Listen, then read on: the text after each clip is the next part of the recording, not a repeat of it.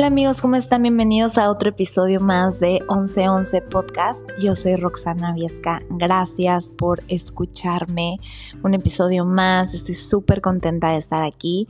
El día de hoy había tenido como invitada a una gran amiga, numeróloga, experta en Teta, Healing, Quantum Vortex, Tapping, barras de access, entidades. O sea, una máster de todo esto que implica la sanación.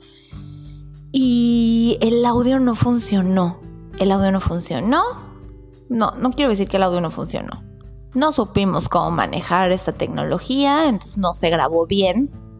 Pero por video sí se grabó bien. Entonces, si ustedes quieren ver eh, este video acerca de la sanación energética, pueden ir a verlo a mi canal de YouTube. Tiene muchísimo, muchísimo información súper importante. Hablamos de quintas dimensiones, de los espacios vibracionales, de cómo somos seres de vibración, de mm, cómo atraer cosas positivas a tu vida, de cómo sacar lo mejor de nuestra vida, de cómo perdonar. O sea, hablamos de muchísimas cosas, todas relacionadas a la sanación espiritual. Pero cuando terminamos nuestra llamada, bueno, más bien nuestro video, y me voy dando cuenta que el audio no funcionó en el podcast, dije, mm, a ver, tengo de dos. O me rindo y digo, pues ya ni modo, no subo episodio esta semana. O decido yo hacer como un, una cosa especial en cuanto a lo que ya hablé con ella, ahorita con la inspiración que tengo y transmitir esto que yo ya como que evolucioné en cuanto a la sanación espiritual en mi vida. Y cuando, les voy a ser bien sinceras, cuando yo hablé con Chris, como para que invitarla al podcast, yo le decía, oye Chris, ¿de qué quieres hablar? ¿De qué quieres que platiquemos? Yo sé que ella está súper metida en los temas de ángeles, de entidades y de cosas así como más místicas y mágicas que me encantan, pero que yo estoy súper alejada de eso porque yo estoy un poco más en lo terrenal, en la fuerza que tenemos nosotros mismos de sanarnos y demás. Entonces cuando ella me dijo, no, pues sí, sanación energética. Yo me imaginaba que iba a ser dentro de ese tema místico, como de la ayuda de ángeles, identidades y no quiero decir brujería, pero sí un poco más mágico. Y cuando me voy dando cuenta, ya entradas en el tema, que ella también se refiere, a pesar de que está muchísimo más envuelta en otros temas, para ella también la sanación energética tiene que ver contigo, con lo que ya hemos estado hablando a lo largo de estos episodios, con tu mente, con tus pensamientos, con la relación que tienes con el mundo, con el nivel de victimismo, con tu con tus ganas de perdonar, de sanar. O sea, me di cuenta de que no importa, no importa la religión que seas, los cursos que tomes, la orientación eh, como más eh, mágica, espiritual o si quieres de ángeles, lo que tú quieras, a lo que tú te quieras enfocar, toda la sanación espiritual se traduce en sentirte en paz contigo, habitar tu cuerpo con amor, con entusiasmo, con alegría, con orgullo, ser un poquito más como pues no quiero llamarlo como un ser humano más bondadoso, pero ser un, ser humano como con más conciencia de que no hay bueno ni malo y de que las cosas simplemente son. Entonces yo dije, ok, no se grabó, no se grabó el episodio como yo hubiera querido, pero sí me gustaría platicarles un poquito de cómo ha sido mi proceso de sanación espiritual. Y lo, que, lo único que quiero que quede muy claro es que la sanación espiritual no tiene un fin. O sea, no llega un punto en el que tú ya te quedas totalmente sana espiritualmente y ya eres un ser de luz que nada más habita en esta tierra flotando, bendiciendo a la gente. eso no, eso no pasa. O sea, yo estoy consciente de que existen grandes maestros como Buda, que, ya trascendieron a otras dimensiones y que ya manejan otro tipo de, de energía y de paz mental que no sé si algún día llegaré a conocer, pero estoy segura que hasta incluso esos grandes maestros espirituales siguen y seguirán trabajando con su mente porque no dejan de ser seres humanos. Y mm, ya sabiendo esto de que tú siempre, siempre vas a tener algo que sanar y que trabajar, quiero que también quede muy, muy claro que... Mm, que no hay por qué pelearse con, con eso que está ahí, que hay que sanar. Que tus heridas esas heridas que tú sientes, que tienes que perdonar y que tienes que sanar, te van a acompañar toda tu vida y que no va a haber manera de que te deshagas de ellas y que mientras más luches contra ellas, más van a estar ahí presentes, latentes, lastimándote. Que la única forma de sanar es abrazando esas heridas, entendiendo que van a ser parte de tu vida por toda la vida y ser conscientes de que siempre va a existir algo, alguien que te detone esas heridas y que tu parte adulta es la que tiene que estar muy consciente de cuando esas heridas salen a flote a defenderse de lo que creen que está pasando. Te voy a dar un ejemplo súper personal porque cuando yo decidí grabar este podcast dije que yo iba a abrirme y hablar con la verdad sin importar nada más. Em, yo crecí sin un padre, yo crecí sin una figura paterna en mi vida, crecí con mi abuela, crecí con mi madre y la verdad es que pues yo nunca tuve contacto con, mi papá. Y cuando fui creciendo, pues yo eh, no fui consciente de que estaba yo creciendo con una herida de abandono o con la falta de la figura paterna en mi vida, pero así fue, esa falta de, de masculinidad en mi vida hizo que yo no supiera cómo relacionarme correctamente con los hombres o cómo aceptar que es el amor del hombre hacia una mujer y, de, y viceversa de una mujer a un hombre. Y por ende pues yo me vi envuelta en relaciones que me lastimaron muchísimo y que yo creía que eso era el amor cuando la verdad es que pues eso era solo mi niña interna pidiendo a gritos que quería sentirse amada por esa figura masculina que le faltó cuando era chiquita. Entonces yo no me estaba dando cuenta que yo estaba conectando con los hombres desde esa parte tan necesitada de amor. Y cuando trabajé todas esas heridas, cuando trabajé con esa parte, con la parte de la ausencia de, de mi padre, me di cuenta que aun cuando ya las haya sanado, y digo sanado entre comillas porque te, te repito, siempre va a haber algo en ti que te tone esa herida, en este caso para mí, esa huella de abandono, de híjole, mi papá me abandonó, nunca le importé, nunca quiso estar aquí conmigo, como si ese hombre que se supone que me debía amar, más que nada en este mundo me abandonó y me dejó, ¿cómo va a llegar otro hombre que me ame y me dé ese lugar? Entonces para mí fue muy difícil relacionarme y aceptar que un hombre me podía amar tal y como yo soy. Entonces cuando empecé a sanar esa parte de mi vida, me di cuenta que aunque ya aprendí a relacionarme correctamente con con el lado masculino, aunque ya tengo una relación saludable, aunque ya acepto mi parte de feminidad, aunque ya sé poner límites, aunque ya sé cuándo se despierta esa niña dolorosa, ansiosa de amor, aunque yo ya lo sé manejar, estoy consciente de que en algún momento esa parte de mí va a despertar. No es algo que yo sano y que ya nada más ahí se queda. Siempre va a existir esa, esa herida. Pero una parte muy importante de la sanación espiritual es aprender a conocer tu historia, entenderla y aceptarla. Porque si tú estás peleando con esa parte de tu historia y nada más diciendo que ya todo está bien y que ya todo está sanado, no te estás dando cuenta de la oportunidad que existe detrás de esa historia para crecer, para, darte la, para darle la vuelta y para tú hacer una historia diferente, abrazando esas heridas que ya tienes. Yo yo le comentaba a Chris dentro del video que mm, dentro de uno de los momentos más tristes que he vivido en mi vida, llegó una persona a darme un libro, un libro así de la nada, ¿sabes qué? Te veo súper triste, te voy a dar a leer este libro, te va a ayudar muchísimo. Y esta persona la verdad es que no estuvo en mi vida gran tiempo, o sea, realmente no hubo ni siquiera una relación cercana ni nada, simplemente siento que Dios lo mandó a mi vida para mandarme ese libro y para abrir mis ojos un poco.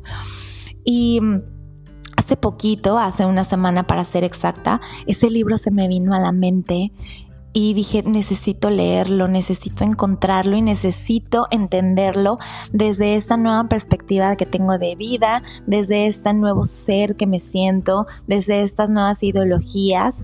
Necesito leer qué fue lo que en ese momento me brincó y entender un poco en dónde estaba y además sentirme alegre de que ya salí de ahí y de que le puedo dar otra perspectiva al libro, porque no importa cuántas veces leas un libro o veas una película incluso, siempre, siempre, siempre, siempre vas a poder encontrar otras enseñanzas dependiendo de lo que traigas tú cargando en ese momento. Y es lo mismo que hay con las, con las situaciones. Te puede pasar la misma situación cuando tú estás enojada, cuando estás triste, cuando estás peleada con alguien.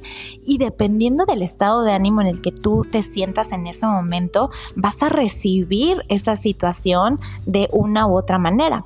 Entonces, eso fue lo que quise hacer con este libro lo encontré, lo leí, no les miento, son como 180 páginas, lo leí en un día, no podía parar de leerlo, me encantó, me llenó, me regresó a esos momentos en los que yo estaba tan vulnerable y lo más bonito de sanar es regresar regresar a esos episodios tan dolorosos y no volver a sentir dolor, simplemente sentir alegría porque saliste de ahí, sentir alegría por el aprendizaje, recordar ese aprendizaje, revivirlo, resignificarlo y además darle un nuevo enfoque. Entonces, este libro se llama Y color incolorado, este cuento no se ha acabado. Y no nada más me recordó de lo mucho que sentí alivio de ese libro porque habla de cómo tus miedos son tu propio son tu propia mm, cárcel y que no importa todo lo maravilloso que hay afuera, si tú no te das cuenta de que el miedo te está dominando, que el miedo es ese monstruo que está así adueñándose de tu vida, no vas a poder ver las maravillas que hay afuera.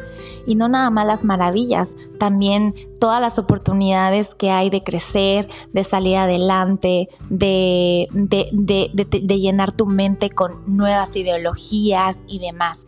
Pero que una vez, por una sola vez, que tú te voltees y veas ese miedo desde otra perspectiva, ya desde el mando de que, hey, miedo, yo soy la que mando aquí. Tú nada más estás aquí para ayudarme a sobrevivir, pero realmente quien toma las decisiones soy yo. Y es ahí, en ese momento en el que tú le dices al miedo, yo mando, que puedes salir, hacerte cargo de tu vida y tomar al miedo como solamente un compañero de vida y no como algo que te limita. Entonces, ese libro además de que me hizo recordar esos momentos pues tan difíciles, me hizo darme cuenta de que de que ahí estaba ese miedo, de que de una u otra forma mi miedo aquí seguía y no está dormido, no está eh, dominándome, simplemente es una parte de mí es una parte de mí a la que yo elijo cuándo escuchar, cuándo no, cuándo usarla de trampolín, cuándo decirle que se calle, cuándo cuándo dejar que ese miedo guíe, porque a veces también es bueno de escuchar esa parte del miedo y decir, esta parte del miedo me está diciendo, sobrevive, aquí no, aquí no, alerta roja, ¿no? Pero solamente puedes escuchar el miedo una vez que te adueñas de él, una vez le dices yo mando y solo te doy permiso para que me hables en casos de super emergencia, no para que me quieras hacer chiquito, no para que me quieras detener, no para que me quieras, eh, no para que te quieras hacer cómplice de mi ego y entre los dos me quieran meter la pata y entre los dos me quieran hacer romper con las buenas relaciones que tengo con alguien más, no sé, muchas cosas que sería infinito que ahorita lo habláramos, pero si tú estás pasando por un momento difícil, te recomiendo mucho que leas, que escribas, que escuches podcast. Y este libro de colorín colorado, este cuento no se ha acabado, de Odín Duperón, es un cuento maravilloso que te narra con unas metáforas hermosas de una princesa, de un dragón y, de diferentes personajes muy divertidos que te van enseñando que el camino a la sanación no tiene por qué ser aburrido y nada más escuchar piensa positivo, cambia tu mente, piensa positivo y las mismas frases que están en Instagram todo el día. Podemos buscar nuestra sanación con las personas que a ti te llenen de paz, que tengas confianza, con cuentos divertidos, con música relajante, no sé, hay infinidad de cosas. En caso de Chris, por ejemplo, eh, con, con ángeles, con eh, meditaciones, con Reiki, con los registros akáshicos no hay que casarnos con una sola metodología, no nada más es llegar y decir, medita, escribe y piensa positivo y ya con eso vas a tener tu sanación, porque cada persona es diferente y cada persona va a tener su, su, su propia sanación y su propio proceso. Sería muy egoísta, muy egoísta decir, este es el camino correcto, así como no hay religión correcta, así como no hay partido político correcto, así como no hay forma de vestir correcta. No hay forma de sanación correcta. La única forma de sanación correcta que existe es la que a ti te haga sentir bien, la que te haga conectar contigo y con tu interior. Y está bien si intentas una cosa y si intentas otra. Yo me acuerdo perfectamente cuando yo estaba en esa búsqueda de empezar a sanar mi corazón. Empecé con Empecé a ir con angiólogas, ya me iba a leer el tarot y empecé a hacer reiki y empecé a hacer acupuntura y no sabía qué más hacer. Y en ese momento tenía un novio que me decía, ay, ya vas con tus cosas, ya no sabes ni qué hacerte. Y la verdad es que me daba para abajo y yo decía, híjole, mejor ya no le voy a decir porque va a seguir creyendo que estoy loca y qué pena. Y ya a veces iba escondidas y yo me sentía muy bien, pero no sabía cómo decirlo y entonces ya después se me olvidaba. Pero ahorita yo te digo que si tú estás en esa parte del proceso, no pasa nada. Tú sigue experimentando, sigue experimentando y no te sientes avergonzada. Y si hay alguien que no te apoya en ese proceso, quiere decir que esa persona no es para ti y tampoco tienes que andarlo compartiendo. El proceso de la sanación es algo íntimo tuyo, de nadie más. Y si a ti te está haciendo bien eso, tú sigue por ahí. Una cosa te va a llevar a otra y va a llegar el punto en el que encuentres lo que es para ti. Pero si no experimentas, si no intentas, si no vas, no vas a saber si el budismo es lo tuyo, si el catolicismo es lo tuyo, si el cristianismo es lo tuyo, si la terapia de ángeles es lo tuyo, si mm, nada, o sea, tú tienes que experimentar qué es lo tuyo. Yo, por ejemplo, en mi caso, que doy coaching, o sea, te digo, ábrete la posibilidad de que el coaching sea una oportunidad para ti donde yo te voy a ayudar a hacerte las preguntas correctas para que tú solita encuentres esas respuestas que todos tenemos dentro. A veces no es necesario ni gastar los grandes millones, ni ir a las grandes instituciones para tener una sanación. Date cuenta que las respuestas siempre están en uno mismo. Tú más que nadie, tiene las respuestas de tu propia vida. Simplemente hay que escucharnos. Hazte preguntas. Hazte las preguntas más locas que, que, tú digas, híjole, ¿por qué me estoy preguntando esto? Tú pregúntatelo todo, porque siento esto, por qué me molesta esto, por qué me está brincando esto, por qué me llama la atención esto, por qué quiero leer esto, por qué se me vino a la mente esto. Todo tiene un porqué. Y mientras más te escuches, más fácil va a ser que sigas tu intuición y que vayas poco a poco buscando esa salud emocional. Todos somos seres mágicos, todos somos seres con una vibración hermosa, todos somos seres llenos de luz. Lo único que hay que hacer es sacudirnos toda esa tierrita, todas esas heridas, todo eso que estamos cargando y que poco a poco empiece a salir esa luz que tenemos. Pero no se trata solamente de sacudir y tratar de dejar todo ahí y pum, ser una nueva persona. No, sacúdelo y abrázalo y que esa luz que estás expandiendo también sea capaz de sostener esas heridas y esa tierrita que nos ha acompañado toda la vida, pero que ahora lo que más hay en tu ser sea esa luz que cargue esas heridas, que cargue esa tierrita y que se haga responsable de ello, porque esa tierrita y esas heridas son, lo que te han hecho a la persona que hoy eres.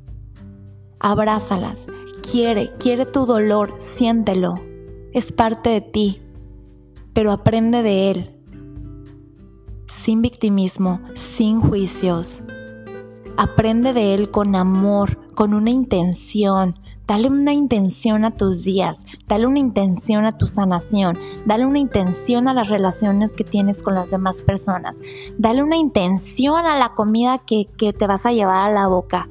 Trata de hacer las cosas con intención, con conciencia. Yo creo que esa es una forma muy bonita de llegar a la salud emocional y con la que todos tenemos la posibilidad de accesar sin que sea un trabajo muy complicado en el que tengamos que ir a comer hongos e ir con chamanes y cosas que han de maravillosas, no sé, no lo juzgo, estoy abierta a probarlo, tampoco estoy cerrada, pero esa no es la única solución y la única salida. La solución y la salida está dentro de tu corazón. Y pues bueno, eso es lo que te quería comentar. Eh, espero que puedas ir a YouTube a ver el video que tuve con Chris. Está maravilloso. Ella es un ser lleno de energía positiva, de amor. No conozco a alguien que tenga más amor para dar y para, para percibir de las demás personas que ella. Así que ve, conócela y coméntame qué te parece. Te invito a que me sigas en Instagram como Roxpiesca o como 1111 Podcast. Te dejo aquí en la descripción del episodio el link para que vayas a YouTube. Y te mando un beso fuerte. Nos escuchamos pronto en el nuevo episodio de 1111 Podcast.